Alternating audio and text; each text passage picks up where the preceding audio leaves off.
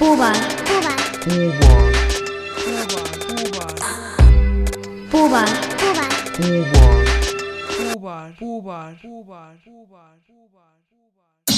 Salgo pa' la calle con los rulos. De guina apretado pa' que se marque el culo. Mi puta no tiene ni un duro. Tengo mucha puta, puta, soy un chulo. Trapaholics Mixtapes. Soy un chulo. Tengo mucha puta, puta, soy un chulo. Zorra, uña. tengo como una cuña. Chocolate crema, viste quema. Viste cuece, piche con esqueche. Cómeme el coño, hamdullah, que aproveche. Vuestros padres son todos calcados, ¿verdad? Te lo pregunto a ti. Vuestros padres son iguales, ¿no? Córtate el pelo. No seas marica, respeta la autoridad, respeta tu país, respétame a mí. Vuestra vida es un jódete a vuestros padres, ¿no? Un poco. Puede. Puede. Sabes que no es lo mismo que acabar colgado de un árbol. Sí. Ya. Bobby Seale, cofundador de la organización revolucionaria de los Panteras Negras, espeta estas palabras al activista Tom Hayden en uno de los diálogos más punzantes de la película de Aaron Sorkin, El juicio de los siete de Chicago. Para Hayden, blanco, universitario y de clase media, la lucha por la utopía política y social es un gesto de rebelión buscado. Para Seal, negro y pobre, desafiar a la autoridad puede significar la muerte. ¿De dónde surge la rebeldía de Hayden, quien por cierto acabaría haciendo carrera política y casándose con la actriz Jane Fonda?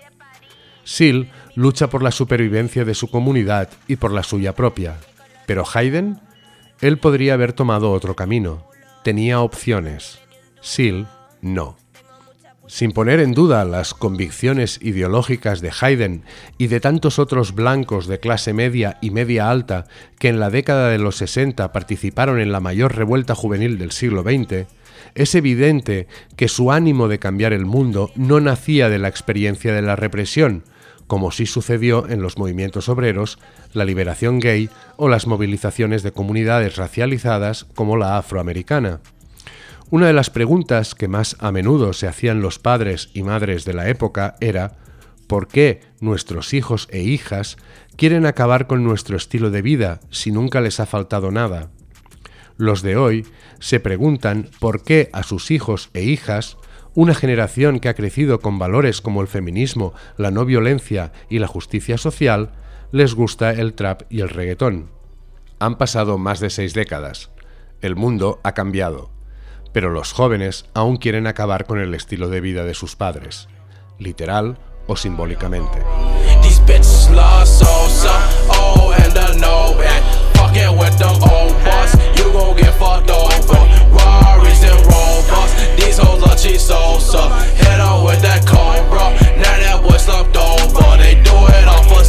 Ain't making. La adolescencia es una etapa de apetitos desenfrenados, de ansias incontrolables, el deseo de follar y destruir, eros y tánatos con el volumen a más once, el deseo de ser alguien nuevo, distinto y de hacerse un lugar en el mundo por cualquier medio necesario, el deseo de matar a tus padres, de cortar el cordón umbilical que te une a una familia para la que siempre serás el peque de la casa, anhelos de una voracidad tal que conducen inevitablemente a romper las normas, al apetito por la transgresión. Según el diccionario de la RAE, transgredir es quebrantar, violar un precepto, ley o estatuto. Transgredir es pecar conscientemente y con ganas, abrazar el negativo, precipitarse al espacio oscuro que aguarda tras la puerta de lo correcto, lo que está bien, lo que tiene que ser así. La transgresión es sexy, emocionante, tentadora y terrorífica al mismo tiempo. Un acto de valentía, porque solo los cobardes se rajan. Un decir, aquí estoy yo, este soy yo, y soy único, especial, diferente, pero vuestras estúpidas reglas no me permiten demostrarlo. Y es también afirmarse a uno mismo en el miedo de los demás, porque la transgresión da miedo.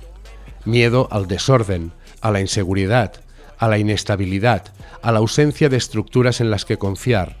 Y el miedo otorga poder. Por eso, el gesto transgresor es tan atractivo para los adolescentes, porque les proporciona el poder necesario para enfrentarse a quienes antes lo ejercían sobre ellos sin más posibilidad de réplica que el llanto y la pataleta. Para transgredir hacen falta límites que puedan ser superados, prohibiciones, normas que puedan ser rotas, órdenes que puedan ser desobedecidas. Y una parte esencial de ser joven es descubrirlas. La misión del teenager es buscar y destruir. Decía Alejandra Pizarnik que la rebelión consiste en mirar una rosa hasta pulverizarse los ojos. Le estás dando más vueltas con billete en una street. Dijo que iba a hablarme cuando la luna esté en bici. No es solo dinero, el mundo está difícil. Pero ese culito me lo pone toma easy. Me está dando más vueltas con billete en una street. Dijo que iba a hablarme cuando la luna esté en bici. No es solo dinero, flores pa' tu pelo. Besitos para el cielo. Pero las normas cambian, y con ellas la naturaleza de lo transgresor. Hoy, transgredir sin incurrir en un delito grave parece más difícil que nunca. Se diría que casi todo está permitido, que el ámbito de lo aceptable se ha ensanchado en tal medida que llegar a identificar sus límites es casi imposible. ¿Eres gay, lesbiana, bisexual, trans, no binario, poliamoroso? Enorgullécete de ello. Anúncialo a los cuatro vientos, nadie se extrañará. ¿Anticapitalista? Tus padres te recomendarán un par de buenos libros sobre el tema. ¿Curiosidad por el porno? Tienes todo el que quieras en Internet y gratis. ¿Drogas? Que te explique papá todo lo que se metió en los 90. Heavy, hippie, punk, gótico, mod, skinhead, rasta, hip hopero. Puedes vestirte en Amazon. Hasta ser rebelde es normativo. De hecho, parece una obligación. Desde mediados de los 80, el marketing de masas ha sufrido un súbito cambio de dirección diseñado por quienes protagonizaron la agitación contracultural de los 60, convertidos en la nueva adultocracia. Los valores de la mercancía, destacados por la antigua publicidad, calidad, fiabilidad, estabilidad, durabilidad, han cedido el paso a una exaltación continua de la transgresión como mérito. Lo bueno es lo que rompe las reglas, la disrupción, la heterodoxia, se cotizan al alza en un mercado hiperfragmentado e hiperespecializado, donde cada afecto dispone de una amplia gama de artículos con los que ser satisfecho. Nada resulta más atractivo que la mercancía que rechaza su condición como tal.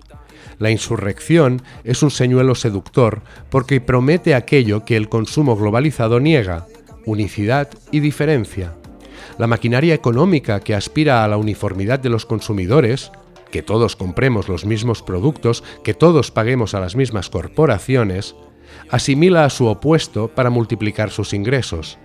De ahí que la figura del rebelde, con o sin causa, sea sistemática y mercantilmente mitificada, de Espartaco a Kurt del Che Guevara a Marilyn Manson, y el espíritu de lo indomable monetizado. Buen ejemplo de esta apropiación del negativo es el famoso eslogan de Apple, Think Different, una de las empresas más poderosas del mundo, cuyo logotipo, por cierto, conecta la libertad individual que prometen sus productos con el primer acto de transgresión, el mordisco a la fruta prohibida en el jardín del Edén, anima a pensar diferente, a ser único, a distinguirse de la masa, a rebelarse, aunque el medio para alcanzar la singularidad sea el consumo, interpretado como un gesto de oposición, comprar para no ser comprado.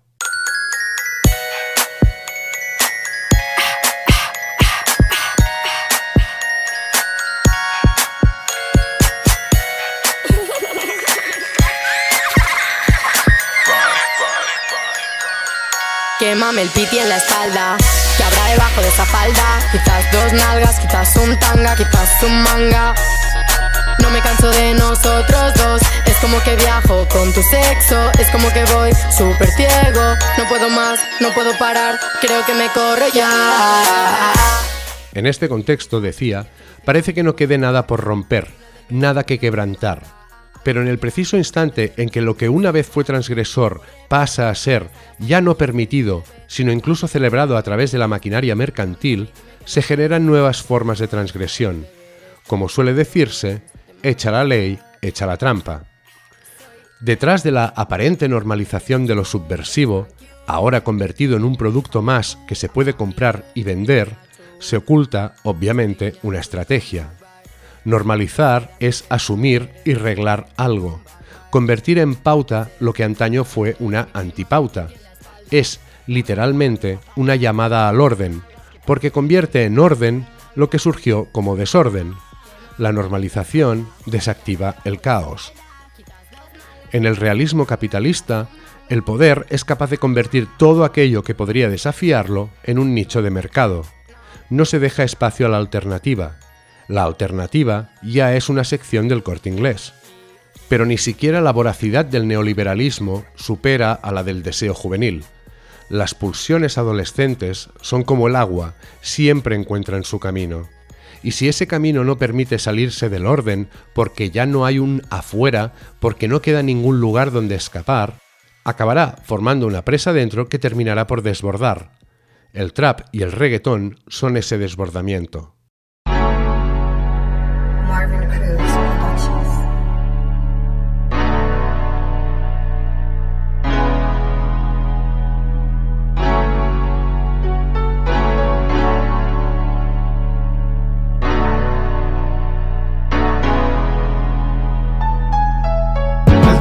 Que esas manos van al pan.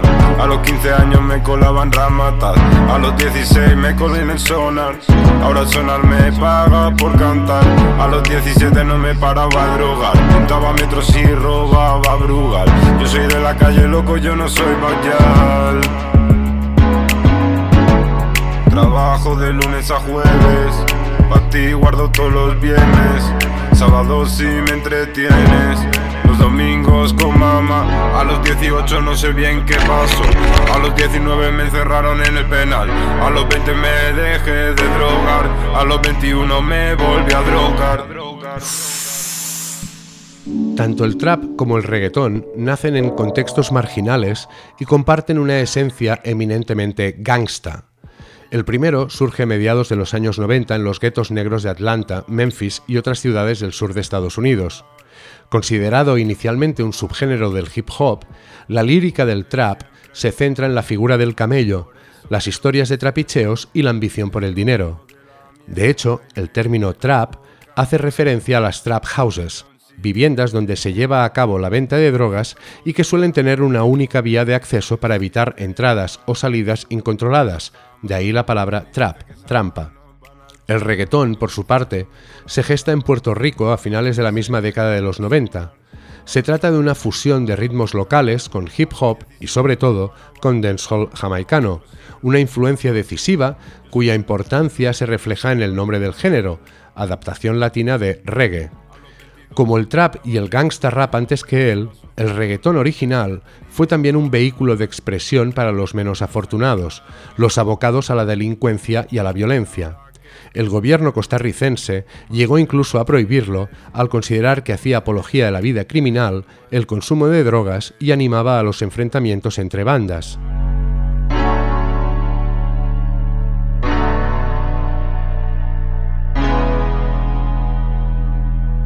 ¿Qué lleva a un adolescente blanco, de clase media, con estudios y una vida más o menos desahogada, a identificarse con un pandillero de San Juan o con un dealer de Atlanta? Justamente el deseo de negar a sus padres, los mismos que durante años han intentado mantenerlo aislado de esas realidades brutales. El enfrentamiento con los valores adultos, dada la imposibilidad de imaginar una alternativa, cristaliza aquí en forma de inversión radical de estos.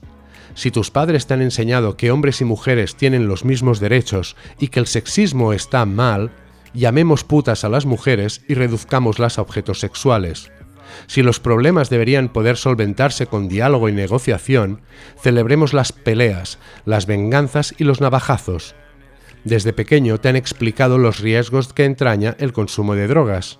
Clamemos, pues, las virtudes de ir colocado. El dinero no es lo más importante en la vida, llevas escuchando desde pequeño en casa y en la escuela. Convirtamos la pasta en el principal objetivo de nuestra vida. Pedro, el efectivo, traje el no Yeah. Atrevido, bye. You know. Hey, soy el vocero del ghetto, me voy para el estudio y no me sale malo el trigo. Wow, damn, pelo que digo, yo soy un guacho atrevido. Por el bajo haciendo ruido, Nino, Nino, Pimo, Pimo. Por el bajo haciendo ruido, el barrio no quiere más tiro. Soy el vocero del ¿Significa todo esto que nuestros hijos e hijas aspiran a ser narcotraficantes? ¿Que fantasean con tratar a las mujeres como culos con patas y que ellas están dispuestas a aceptarlo gustosas? ¿Que preferirían haberse criado en la calle antes que con las comodidades de las que los hemos proveído? Obviamente, no. Del mismo modo en que Tom Hayden, en el fondo, no deseaba ser un negro pobre de Texas como Bobby Seale. Sin embargo, a diferencia de los jóvenes de los 60, como ya se ha dicho, a los hijos e hijas del neoliberalismo se los ha privado de la posibilidad de un espacio virgen donde construir un imaginario propio, una alternativa. Por tanto, han canalizado su pulsión transgresora a través de la deconstrucción de los valores que se les han transmitido y con los cuales se los bombardea a diario desde todos los frentes adultocráticos. Si la misión del teenager es buscar y destruir, han logrado localizar el objetivo en este nuevo campo de batalla. No solo han sabido identificar el punto débil de la sensibilidad adulta, también han comprendido cómo funciona el realismo capitalista y han optado por subvertirlo desde dentro, enfatizando los resortes ocultos que lo articulan. Han sustituido la ilusión por el cinismo. Los adolescentes del realismo capitalista son hiperrealistas capitalistas. Entienden las reglas del juego, saben que la aparente falta de límites es un límite en sí misma. Comprenden que su supuesto bienestar se aposenta en el malestar de otros y que, como afirma Slavoj Zizek, las ideas dominantes no son las ideas de los dominantes. Que los avances en materia de igualdad entre sexos no es más que una forma de ampliar y precarizar aún más el mercado laboral. Que la meritocracia no existe. Que la condena de la violencia a menudo legitima una violencia estructural mucho más letal. Que la rebeldía solo tiene sentido en el eslogan de unas zapatillas de deporte. Así pues, dejémonos de monsergas, de espejismos políticamente correctos y arrojemos un pedazo de realidad maloliente al rostro de los mayores. Sabemos cómo funciona el tinglado, sabemos lo que hay debajo. Nos hemos hecho mayores y hemos descubierto quiénes son los Reyes Magos. No podemos ser una amenaza exterior, pero sí podemos ser un tumor.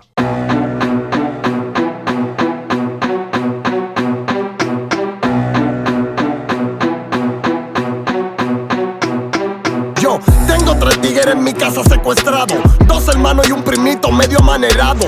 Tres tarjeteros dije que están retirados y estoy puesto para que me entreguen todo lo que se han buscado. Me dijeron que tienen 70 en efectivo, millones y hace dos meses eso me tiene chivo. Entonces yo tuve que al medio operativo, méteme dos chalecos y la glock con tiro expansivo. En este sentido, ¿qué mejor estrategia que identificarse con aquello que se pretende ocultar? La pobreza, el sexismo, el racismo, la violencia, el materialismo exacerbado. Todos estos antivalores convergen en el trap y el reggaetón, estrategias de transgresión simbólicas que asustan a los adultos porque no los obligan a imaginar algo distinto a lo que conocen, sino a enfrentarse con aquello con lo que conviven pero no quieren mirar. Dispuesto a que te metan en suceso. Loco, eso está en el baúl del carro donde me abuela ya, loco, no me mates, por favor, no me des más golpe, anda para eso, bro. Déjame llamarle hincho para que frene allá a ver si se. Adelante, quinquillero, que es lo que tú diciembre. Han pasado más de seis décadas desde la conversación entre Tom Hayden y Bobby Seale. El mundo ha cambiado, pero los jóvenes aún quieren acabar con sus padres. No puede ser de otro modo, porque ese deseo, esa pulsión, es lo que los hace jóvenes. Puba. Puba. Puba. Puba. Pubar, pubar, pubar.